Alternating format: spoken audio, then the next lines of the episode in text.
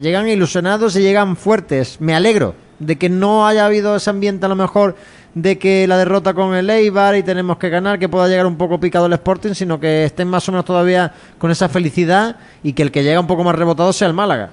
Bueno, yo es que creo que no cambiaría mucho la película porque el Sporting es un conjunto muy muy fuerte, sobre todo en segunda división. Ha habido años incluso que lo ha sido en primera, al igual que el Málaga Club de Fútbol. Yo creo que dos equipos de un nivel bastante similar, a pesar de lo que puedan decir otros, ¿no? Como Juan Berrocal, que quería un proyecto más eh, ambicioso.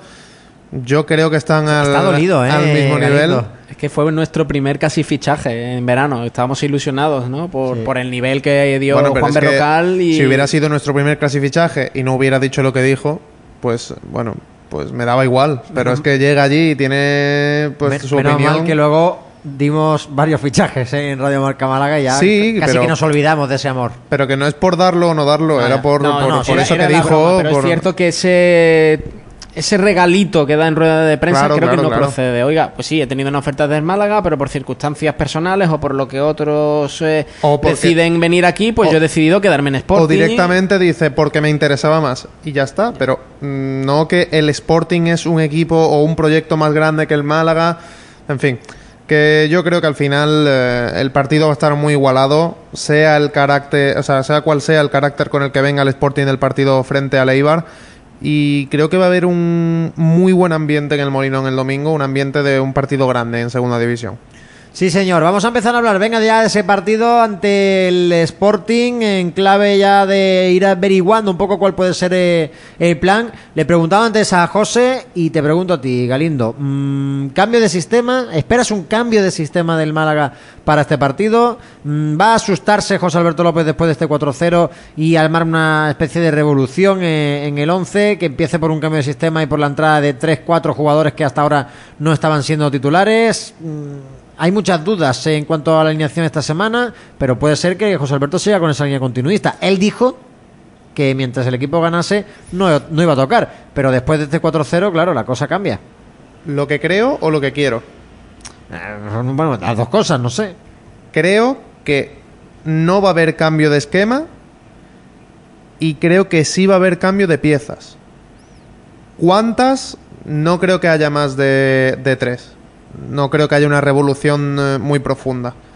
Ahora cuando juguemos a José Alberto y tengamos esa sección de hoy viernes, diré exactamente qué piezas creo que son las que van a cambiar, pero yo no creo que vaya a haber una revolución enorme ni en el apartado del esquema ni en, ni en las piezas. Una cosa clara, ¿no? Parece, es que tiene que entrar eh, Luis Muñoz de la alineación, ¿no? Ya ha recuperado, ha trabajado toda la semana, pues bien, eh, Luis Muñoz tiene que ser una de las novedades. Para que entre Luis Muñoz tiene que salir otro jugador. A priori sería Jozabed, ¿no? José Moreno. Hombre, eh, viendo las últimas alineaciones y viendo cómo enfoca José Alberto lo que es el inicio de partido, todo apunta a que ese doble pivote parece inamovible, ¿no? Que los dos malagueños van a copar la zona medular en el, eh, en el Molinón. Yo creo que va a ir por los tiros. Otra cosa es lo que a mí me gustaría, y es mi duda ya personal cuando vaya a jugar a José Alberto. Si voy a hacer lo que tendría que hacer eh, en el juego, es decir, de ser el José Alberto o de ser José Moreno. Pero yo creo que va, él creo que no va a hacer una revolución en cuanto a sistema. Si va a introducir cambios, un par de ellos, estoy pensando exactamente como, como enfocaba también José Galindo el tema, ¿no? Va a dar un, un punto, ¿no? De, como se suele decir, eh, una segunda oportunidad a esos jugadores, no a todos, de lo que sufrieron en Ponferrada para que ratifiquen que esto fue un leve, pues un, un error, un traspié, como se quiera vender, y que él no va a hacer Una una, segunda revolución. una oportunidad. segunda oportunidad, una redención en un estadio difícil como el Molinón. Pues puede ser, ¿no? Puede ser que ocurra. Eh, lo que sí está claro es que, por ejemplo, en el centro del campo se nos plantea la primera duda, ¿no? En defensa, en principio... mm, Yo introduciría ya la primera ahí. A es Javi que yo Jiménez creo que va, a- lateral va a jugar. Javi Jiménez en el lateral izquierdo frente a Cufré, creo, ¿eh? Después, pues. Puede ser, puede ser, lo comentábamos ya en el otro día, incluso para el partido ante la Ponferradina, ¿eh? Y, al- y quizás a lo mejor con Javi Jiménez y un perfil un poquito más defensivo, el equipo hubiese estado más, más resguardado. Mm, están en igualdad, ¿no? De condiciones Cufré y, y Javi Jiménez, ahora ya ha jugado, ¿no? Eh, más partidos, por así decirlo, el lateral argentino, pero con casi que idénticos resultados uno y otro. Lo que sí está claro es que mm, Víctor Gómez y Cufré a lo mejor mm, en determinados partidos fuera de casa, Galindo, puede ser demasiado ofensivo. Podemos estar en un Málaga que quizás se vuelca demasiado. Cuando veíamos el dibujo el otro día un poco del equipo, cuando el Málaga tiene la pelota, casi que es casi se convierte en un eh, central más, juega por delante de Pei y de, y de Juan de pero Cufré y Víctor Gómez están casi en campo rival y eso provocó también que alguna contra de la Ponferradina fuese muy peligrosa, sobre todo cuando el Málaga ya estaba por Sí, detrás pero- en el marcador y tenía que volcarse. El Málaga recuperaba antes, entonces el trabajo defensivo creo que era hasta más fácil de hacer porque no tenía que abarcar tanto campo. problema es que no Es recuperes. el problema es ese, no tener la pelota y tampoco recuperarla. Y es lo que pudo pasar en Ponferrada. Nos duraba poquísimo y encima cuando no la teníamos no la recuperábamos. Tampoco podemos acostumbrarnos a que el equipo robe la pelota siempre en campo rival, ¿no? Yo creo que el Málaga está pecando de una de dos fallos y te voy a decir los dos últimos partidos. Se vio también ante el Girona. Incluso en la victoria contra el Girona. Sí, y es que están mucho más pendientes desde que el Málaga comenzó jugando tan bien. eh, pues está muchísimo, muchísimo más pendientes de los laterales. Es casi es cierto que se incrusta entre los dos centrales para hacer de tercer central y el Málaga juega con una especie de 3-5-2 a la hora de atacar.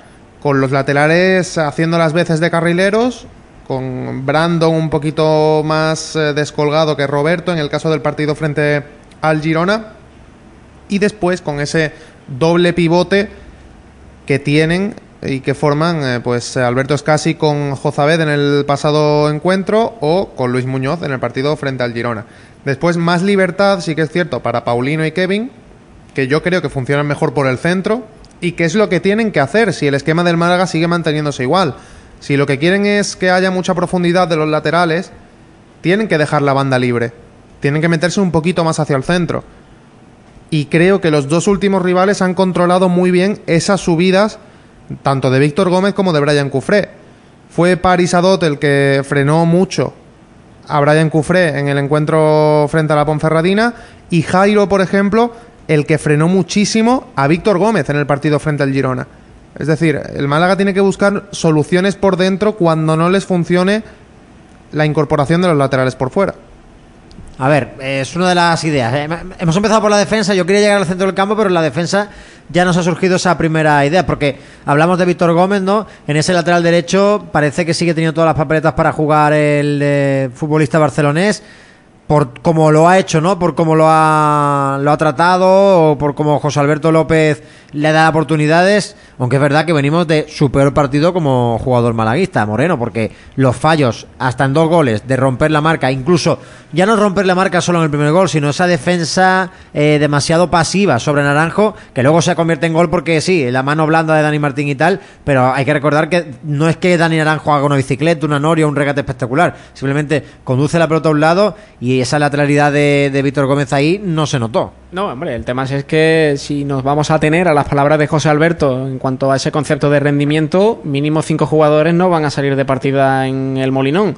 Pero no creo yo hasta qué punto puede ser contraproducente eh, ejecutar esos cinco o seis cambios, según las palabras de José Alberto y el concepto de rendimiento, ante un rival como el Sporting y también internamente a un Málaga que hasta la fecha se estaba construyendo y, que salvo esos, grandes tropiezos lejos de la Rosaleda, el equipo eh, da la sensación de que está hecho con modificaciones como es eh, habitual en cualquier eh, eh, grupo ¿no? que se está que se está germinando más allá a lo mejor de qué delantero te puedo poner o qué jugador puedo poner en banda pero no sé yo hasta qué punto puede ser contraproducente cargarte la línea defensiva ojo que cualquier entrenador mm, lo haría, ¿no? Mm, En plan caliente dice estos cuatro no juegan una semanita por el partido que hicieron ante la Ponferrada, porque Juan de cometió ese penalti con la mano, Peiber no estuvo lo suficientemente no hay, no hay expeditivo. tantos jugadores en el banquillo Claro, a eso voy. para hacer A- tantos a- cambios a eso en voy, defensa. a eso voy. ¿Puede hacer una revolución? Creo Hombre. que no. ¿Puede modificar casi un 11? Sí, pero Puede yo hacer creo que... cosas como colocar a casi de central, que sería yo creo una locura, ¿no? O incluso Luis Muñoz puede jugar también en esa posición. Ismael Casas puede hacerlo de central, es decir, puede cambiar. Andrés Caro, eh, a ver, locuras puede hacer eh, si quieres José Alberto López, pero es verdad que en defensa, hasta ahora yo creo que era la línea donde más claro se tenía todo, ¿no? Había cosas claras, ¿no? La línea de cuatro parecía ya muy clara, que Kevin tiene que jugar por la izquierda y que casi delante de la defensa era fundamental. Eso es lo que parecía, pero después de este partido Después en este Ponferrada partido, es que hay muchas es dudas. Casi ¿eh? Kevin se siguen quedando como cosas claras, pero la defensa, como ¿Tú crees que Kevin aquí, a lo mejor va a ser titular en Sporting? Yo lo voy a a poner, mí, me- ¿eh? a mí me, pero yo cuidado, me daría ¿eh? una decepción si no lo pone. porque creo que, que sería pagar, hacer el cambio fácil una vez más. En este caso ya, incluso de, de inicio. Porque Kevin yo creo que fue, repito, de lo En poco el primer potable tiempo, su centro chuta larguero, eh, que, es lo que único. suspendió también el partido, ¿eh? que no se trata de que Kevin aprobó. Para mí también suspendió el partido Kevin, pero hay suspensos y suspensos. Está el que has- ha estudiado y no le ha dado para más, se ha quedado en ese cuatro y medio. Hombre, claro, está claro. Y está el que ha, dicho, ha puesto el nombre y lo ha entregado, ¿no? Eh, yo era de los dos a veces, ¿no? Pero cuidado, no podemos tratar, no puedes tratar igual al que se ha quedado con un cuatro y medio que al que ni ha tocado el, el libro. Avanzamos línea, porque claro, para mí de verdad la, la gran duda y la que da Yo, yo tengo muchas dudas en esta jornada. la ¿eh? que da la que da equilibrio a todos los demás debates es el centro del campo porque es donde yo creo que se puede empezar a germinar ese cambio de sistema que a lo mejor eh, estamos nosotros aquí hablando de ese cambio de sistema y José Alberto López lo tiene muy claro y va a seguir con el 4-4-2 pero mm, yo no veo a- al entrenador del Málaga poniendo tres defensas por ejemplo no sé No, no, yo no veo una defensa de 5, como a lo Yo mejor ha podido tener Pellicer durante un tramo de, de temporada del año pasado, hasta que después ya volvió a ser. Bueno, volvió, o, o- o hizo nacer ese 4-1-4-1. A mí me, me extrañaría que José Alberto tirara la revolución por ahí. Me, me- me- me sorprendería muchísimo porque no, lo creo- hemos visto ni en no lo verano. creo tampoco, ¿eh? No, es que no, hemos visto soy- José Galindo ni un partido en pretemporada, pero ya en un partido, ni tramos de encuentros en verano. Y sobre todo porque no tiene todavía, por mucho que SQ haya completado el entrenamiento hoy, Chavarría no está, ese delantero que pueda decir, bueno, venga, pues me la voy a jugar y voy a poner eh, un delantero fijo ahí, Y ya no, no es solo eso. hacer eh. cambios. No es solo eso. Yo creo que también el, el rival no merece que se haga una, una prueba de este estilo sin haber eh, tenido ninguna referencia en un encuentro anterior. Ya, pero Yo- eso siempre va, yo creo que siempre vas a tener la duda, es decir, ¿qué rival? ¿Qué vas a probar con la Real Sociedad B? ¿Por qué? Porque No, pero, filial a o- ver, no, no, sí, pero entiendo- entiendo- todos- yo entiendo lo que tú dices, pero que, la duda la vas a tener equipos, siempre. Sí, pero con todos mis respetos para el resto de equipos y para la situación que tiene el Málaga ahora mismo, el Málaga necesita ganar o sacar puntos en el Molinón. Lo que no puedes hacer es sacar un plan que no has probado en ningún partido en un, en un encuentro como este, de- en el que llevas un punto de nueve posibles. Yo estoy de acuerdo con eso, pero no estoy de acuerdo con el que el Málaga necesita, está obligado a ganar en el Molinón porque el Molinón No, no, es no, un no campo- está- No, no, no, No está, está obligado, obligado. ganado. está obligado a lavar la imagen. Eso sí, y hombre. Si me apuras hasta puntuar, porque nos metemos ya en uno o en dos de 12. Por eso yo o- creo que no es un sitio o para en uno de 12. No creo que sea un sitio para probaturas extremas. Yo pienso que hay partidos y partidos para hacerlo, como por ejemplo cuando la, la competición esté algo más avanzada, si te encuentras contra un equipo que a priori o sobre el papel vaya a ser mucho más flojo, o un equipo en la segunda vuelta que ya hayas jugado contra él, que tengas controlado qué, qué mecanismos tiene, etcétera, etcétera. Yo el cuerpo me pide